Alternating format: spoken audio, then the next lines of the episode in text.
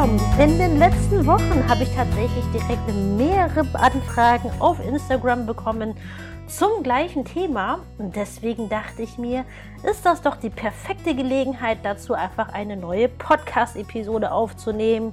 Und here we are. Es geht heute um mehrsprachige bzw. um Multikulti-Hochzeiten. Und generell eine Hochzeit zu planen, ist schon immer etwas herausfordernd gewesen. Es gibt ja so viele Dinge, an die man denken muss. Aber verschiedene Kulturen unter einen Hut zu bringen und dann noch verschiedene Sprachen, Huiuiui. Also, wenn du also auch betroffen bist und vor der Herausforderung stehst, eine mehrsprachige Hochzeit planen zu dürfen, dann ist diese Episode auf jeden Fall die richtige für dich.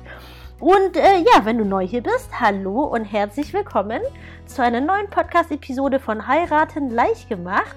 Deinem Podcast, wenn es um wirklich eine perfekte Hochzeitsplanung geht, im Detail, aber gleichzeitig auch eine entspannte Hochzeitsplanung werden soll. Denn darum geht es letztendlich. Es ist dein großer Tag, der bevorsteht und der soll ja natürlich nicht nur wunderschön werden, genau wie du es dir vorgestellt hast, dass du dich wirklich ein Leben lang daran erinnern kannst, wie schön das Ganze war, aber es soll auch bitte stressfrei sein. Es gibt so viel Stress auf dieser Welt. Falls du diesen Podcast schon mal ein bisschen gehört hast oder ein paar Episoden reingehört hast, dann weißt du, dass ich wirklich diese Meinung vertrete. Es gibt so viel Stress auf dieser Welt und Stress ist wirklich nicht gut für uns. Sowohl emotional nicht, aber als auch körperlich nicht. Es gibt so viele Krankheiten, die sind einfach stressbedingt. Ähm, möchte jetzt dahingehend nicht zu tief drauf eingehen und schlage vor, wir legen auch direkt los. Ja, und wenn ähm, dein Schatzi und du, ihr halt eben aus verschiedenen, ich sag jetzt mal, unterschiedlicher Herkünfte seid, dann ist es ja so, dass dann auch im Hochzeitstag ja nicht nur unterschiedliche Kulturen zusammenkommen, sondern eben auch unterschiedliche Sprachen. Und Sprache ist ja nichts anderes als Kommunikation, beziehungsweise ist ja Kommunikation. Und wenn du schon ein paar Episoden von mir gehört hast, dann weißt du, dass aus meiner Sicht wirklich Kommunikation echt gefühlt alles im Leben ist. Es ist wirklich die halbe Miete. Es ist ja, die Kommunikation ist ja die, das Tool, das uns mit anderen Menschen verbindet, das uns so viel erleichtern kann im Leben, aber wenn man natürlich keiner guten Kommunikation mächtig ist, natürlich auch entsprechend das Leben erstaunlich erschweren kann. Um dir einfach nur ein lustiges Beispiel, also eigentlich ist es nicht so lustig, aber ich stehe da mittlerweile drüber. Ich habe zwei ältere Brüder, ich bin die jüngstgeborene von drei Kindern, habe ähm, zu meinen älteren Brüdern sieben und neun Jahre Unterschied und mein zweiter Bruder, er ist halt das Sandwich-Kind. Er ist wirklich so ein Sandwich-Kind wie aus dem Bilderbuch und ah, meine Mutter hat natürlich auch ihr Bestes gegeben, aber ich weiß nicht, was schiefgelaufen ist er und seine Frau Kommunikation, ey, wirklich setzen sechs einfach. Wenn die mit Menschen reden, ey, die fragen, ich meine, für sie aus deren Sicht sind ja immer die anderen blöd.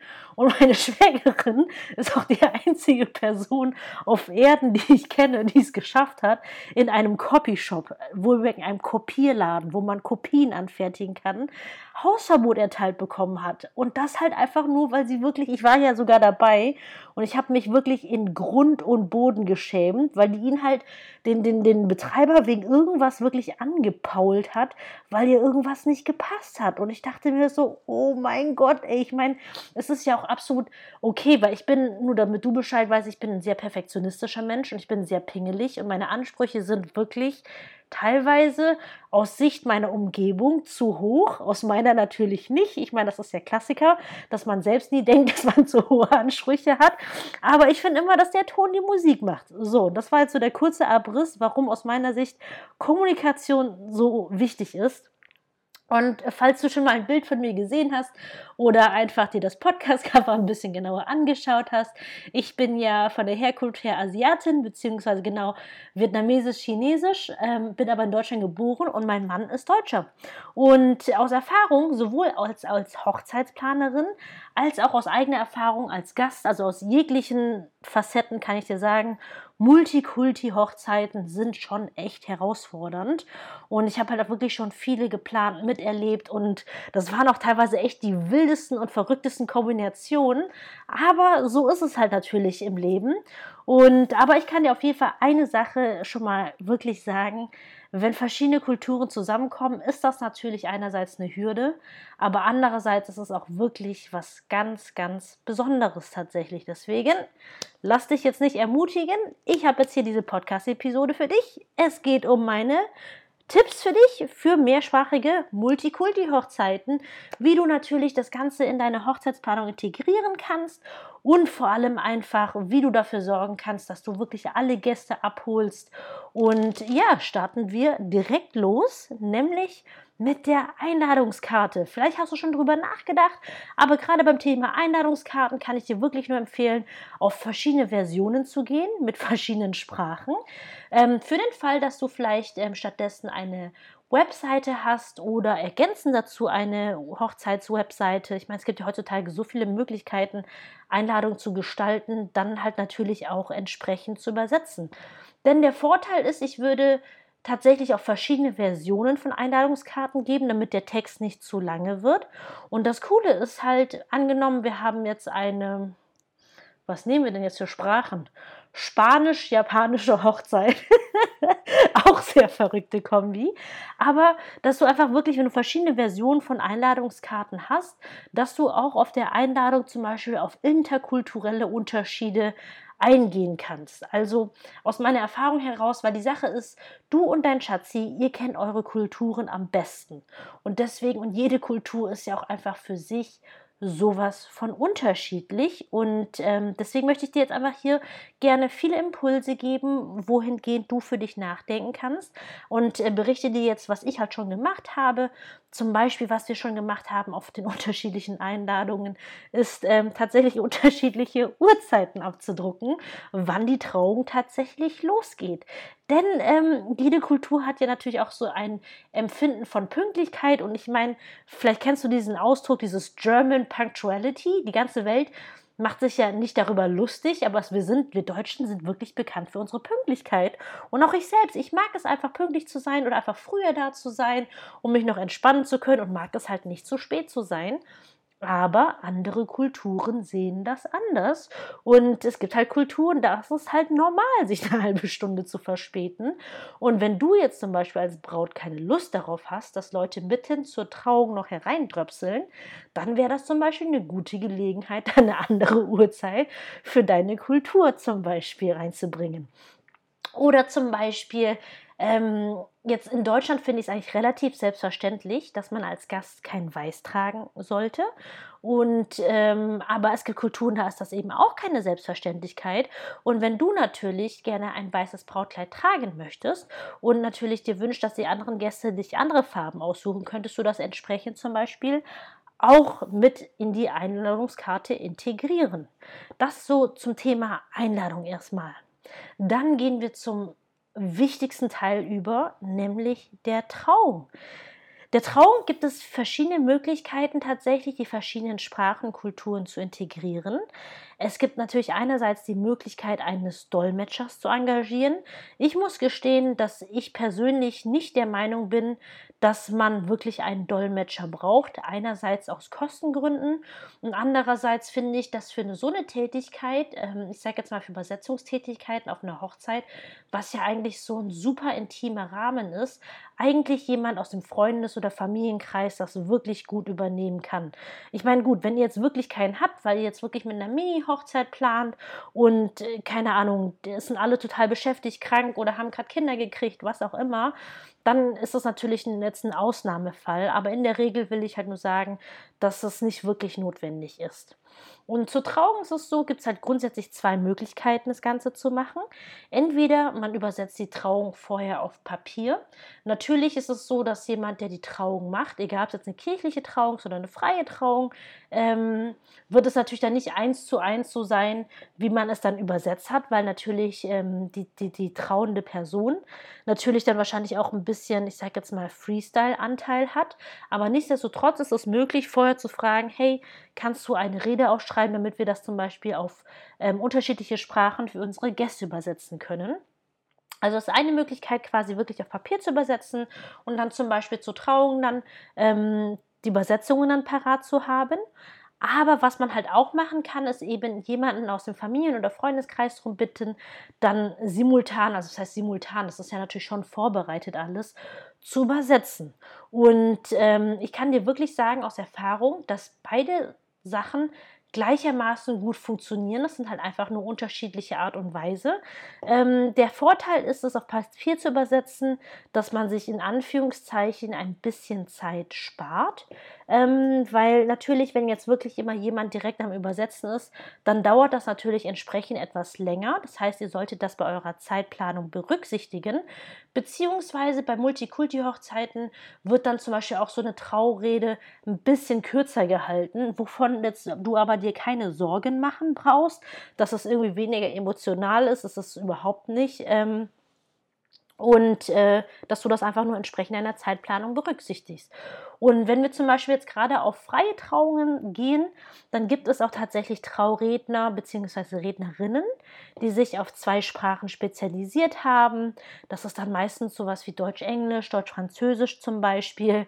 Aber je nachdem, woher ihr jeweils kommt, ähm, wenn wir jetzt bei unserem lustigen Beispiel Spanisch-Japanisch äh, bleiben, dann könnte es eben schwierig werden, den oder die passende Rednerin zu finden. Aber einfach nur, dass du Bescheid weißt, falls ihr eine eine freie Trauung plant und wenn ihr jetzt, ich sage jetzt mal, für den deutschsprachigen Raum eine relativ gängige Sprache habt, dann kann es sich auf jeden Fall auch lohnen, dahingehend mal zu googeln. Das erstmal so zur Rede, das sind die Möglichkeiten, die euch zur Verfügung stehen. Ich würde mir dahingehend nicht den Kopf zerbrechen, denn so oder so, egal ob ihr es jetzt übersetzt, auf Papier oder übersetzen lässt vor Ort, das wird beides wirklich gut ankommen. Ähm, da kannst du dir auf jeden Fall sicher sein. Dann ähm, ein weiteres Detail hinsichtlich der Trauung ist das Ehegelübde, was ich persönlich richtig, richtig schön finde, ist, wenn ihr zum Beispiel, aber das ist jetzt ganz wichtig, dass ihr euch dabei wohlfühlt und das auch tatsächlich wollt, ist, wenn ihr quasi in eurer gegenseitigen Sprache das Ehegelübde macht. Und ähm, es geht wirklich nicht darum, es perfekt zu machen, sondern einfach nur, wenn die Familien schon mitkriegen, wie ihr jeweils auf der anderen Sprache quasi euch dahingehend bemüht. Das lässt tatsächlich wirklich alle Herzen schmelzen. Ähm, wobei natürlich jetzt ganz wichtig ist, ich meine, eure Hochzeit ist ja keine Show. Und deswegen geht es ja auch nicht darum, dass ihr euch jetzt abmühen müsst, nur damit die Gäste und Familien das richtig toll finden.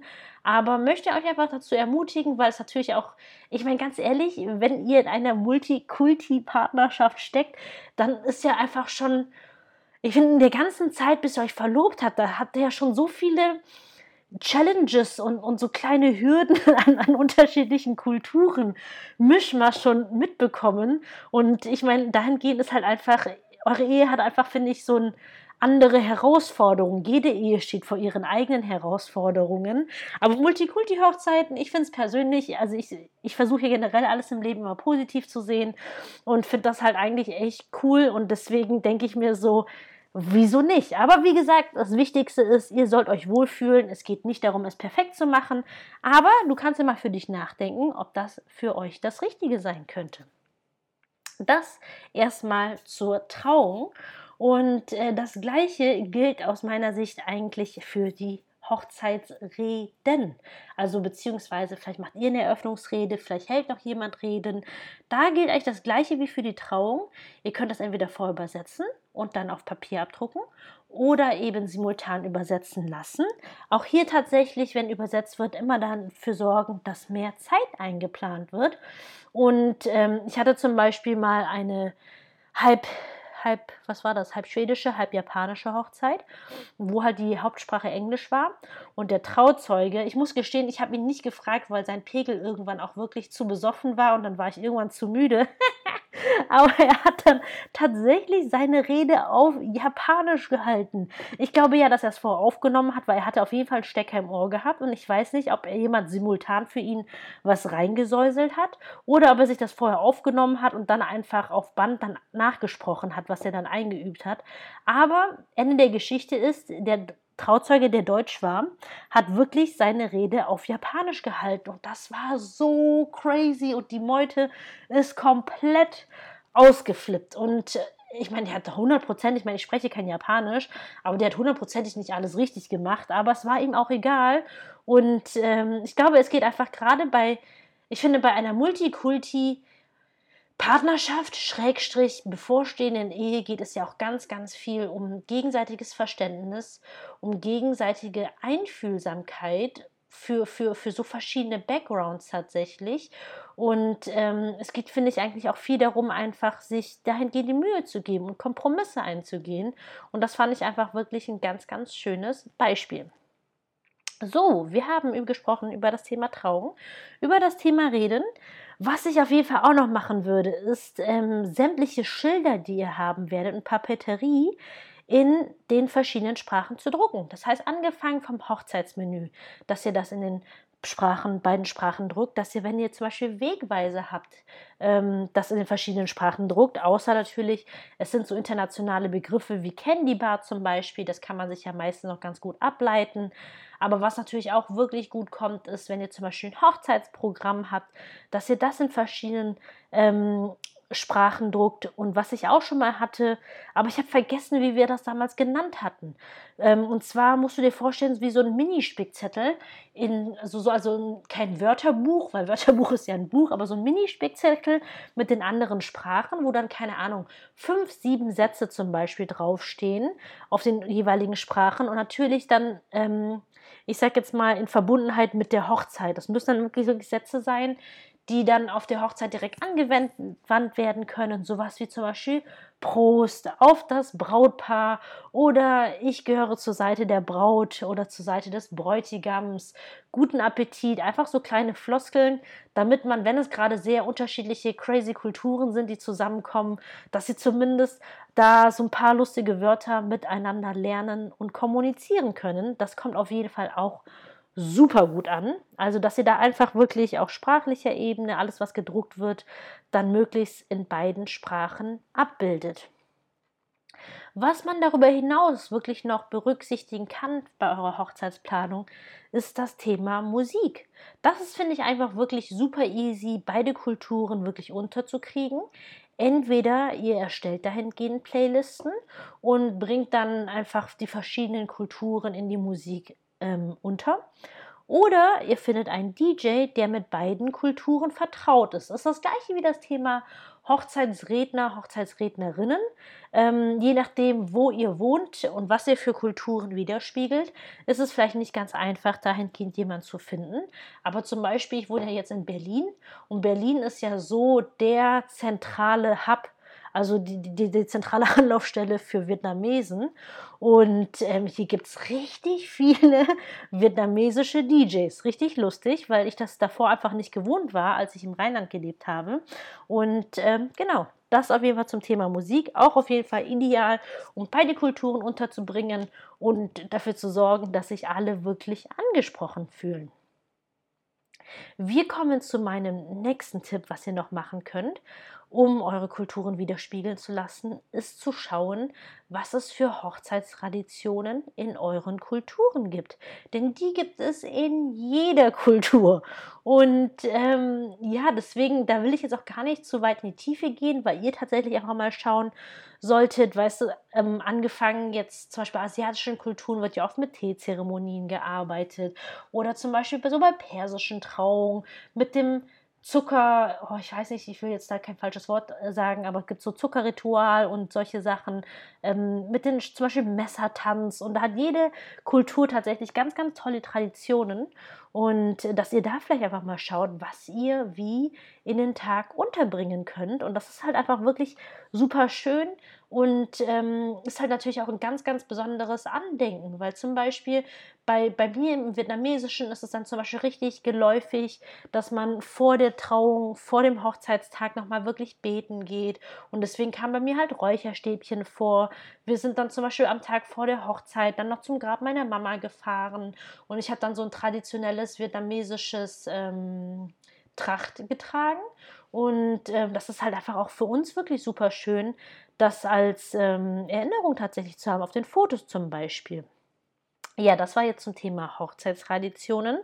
Was ich auf jeden Fall, auf jeden Fall aus meiner Sicht, ich bin ein bisschen verfressen, aus meiner Sicht ein absolutes Must do es, nein, wobei das Must ist absolut, ähm, das kannst du einfach ausklammern, das war jetzt einfach nur so dahingesagt, aber auf jeden Fall empfehlenswert aus meiner Sicht ist wirklich Essen, Drinks oder Desserts aus beiden Kulturen zu integrieren.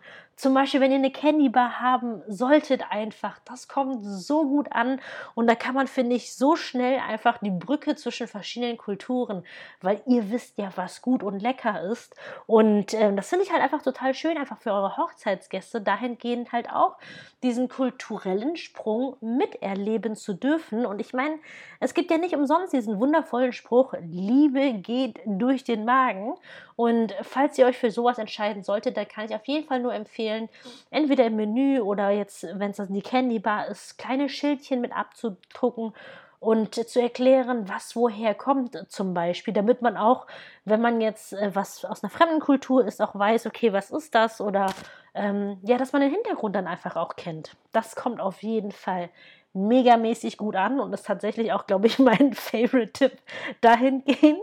Und äh, was ihr auf jeden Fall auch noch machen könnt, ist zum Beispiel Spiele zu integrieren, wo es keiner Sprache bedarf, einfach, wobei ähm, wenn ihr eine Multikulti-Hochzeit habt, dann, dann sind die meistens, also aus meiner Erfahrung heraus, so in Feierlaunen tatsächlich.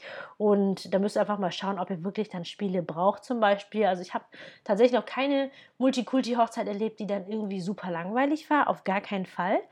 Und mein letzter Tipp für die heutige Podcast-Episode ist einfach, dass ihr natürlich die unterschiedlichen Kulturen und Sprachen auch bei eurem Tischplan ähm, Erstellung berücksichtigen solltet, dass ihr natürlich möglichst die Gäste hm, nach Sprache sortieren solltet, auch ähm, außer ihr wisst natürlich, dass dann eine gemeinsame Sprache vorherrscht, damit die sich natürlich ähm, dahingehend auch unterhalten können am Tisch. Und ich glaube, das waren jetzt die wichtigsten Tipps, die ich dir für eine mehrsprachige Hochzeit geben kann.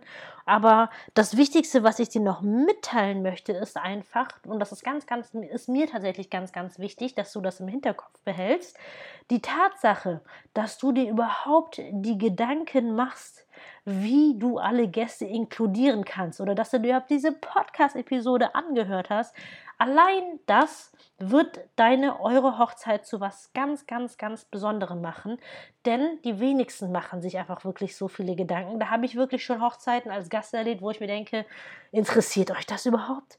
Und ähm, ja, dadurch, dass du diesen Podcast hörst, weiß ich, dass es dich interessiert. Du weißt, ich weiß, dass du einfach willst, dass es euren Gästen gut geht. Und glaub mir, selbst wenn du wirklich nur zwei Tipps davon umsetzen wirst, von dem, was ich dir gesagt habe, es wird richtig, richtig gut ankommen. Eure Gäste werden sich wirklich übertrieben freuen einfach. Und ähm, ja, das Wichtigste ist einfach, dass du dich freust, dass du dich auf deine Hochzeit freust. Und ja, das waren jetzt schon meine wichtigsten Tipps für dich zum Thema mehrsprachige Multikulti-Hochzeiten. Und wie immer hoffe ich, dass du einiges für dich mitnehmen konntest. Und ähm, wenn auch generell schon viel für dich mitnehmen konntest aus diesem Podcast, dann würde ich mich wirklich unheimlich freuen, wenn du dir kurz die Minute Zeit nehmen könntest, um mir eine Bewertung zu schreiben. Egal, ob es jetzt auf Spotify ist oder Google Podcast oder bei Google Maps. Ich freue mich sehr, weil der Podcast ist kostenfrei. Es wird noch viele, viele Episoden dahingehend geben. Ich habe so viele Ideen. Nur kleiner Hinweis an dieser Stelle. Ich bin schwanger. Ich bin auch schon ziemlich weit tatsächlich. Ganz aufregend. Ich bin im neunten Monat schwanger und ähm, merke, dass ich halt natürlich jetzt zwei Herzen in meiner Brust schlagen habe. Einmal für das Thema Hochzeitsplanung und das andere natürlich jetzt die bevorstehende Challenge und was heißt Challenge, aber es ist halt eine neue Lebensaufgabe, tatsächlich Mama zu werden. Und ähm, deswegen kann es jetzt einfach nur sein, dass es ein bisschen ruhiger um mich wird, aber glaub mir, das ist dann, wenn dann höchstens eine Pause. Es ist auf gar keinen Fall vorbei. Es kann noch richtig viel dahin gehen. Ich habe so viele Ideen. Ich freue mich riesig. Und du unterstützt mich in meiner Arbeit, wie gesagt, wenn du dir einfach kurz die Zeit nimmst, eine Bewertung zu schreiben. Damit würdest du mir einen riesengroßen Gefallen tun. Ich sage vielen, vielen Dank und falls du wieder ähm, ja, Inspirationen, Anregungen, Themen für mich hast für neue Podcast-Episoden, dann schreib mir einfach. Ich freue mich wirklich sehr von dir zu hören. Die Links, wie du zu mich erreichen kannst oder wie du mit mir planen kannst, findest du in den Show Notes. Und ich wünsche dir erstmal eine wunderschöne Woche und sage wie immer, bis dahin, deine Kim.